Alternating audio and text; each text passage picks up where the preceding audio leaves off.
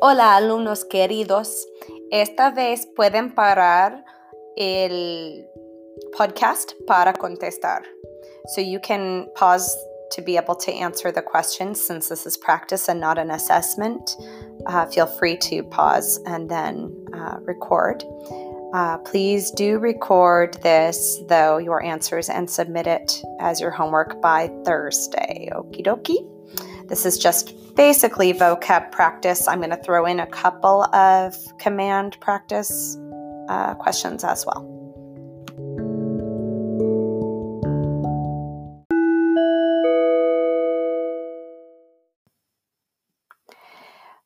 Bueno, primero, ¿prefieres la comida salada o la comida dulce?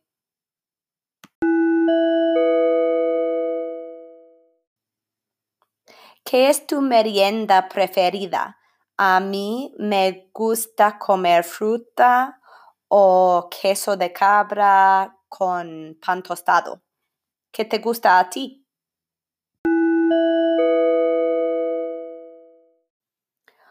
¿Cuál es el sabor de un limón?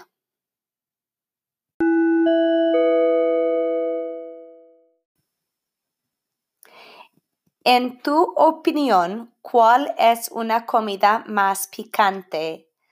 ¿O la comida mexicana o la comida india?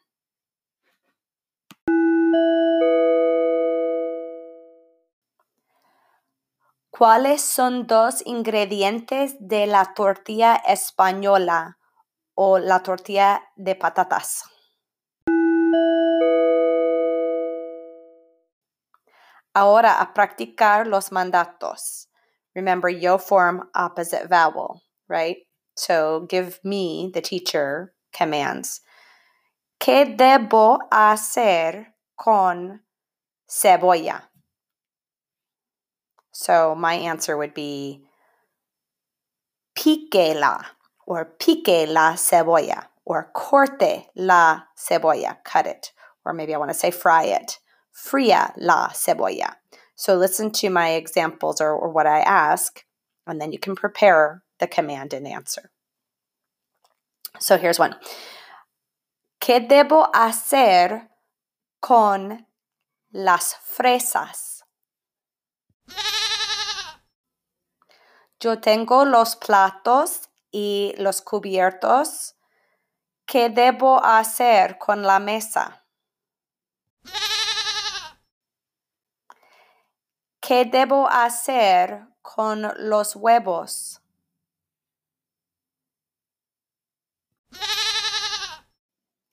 Ahora que preparé toda la cena, hay muchos platos sucios. ¿Qué debo hacer? Es todo. You're done.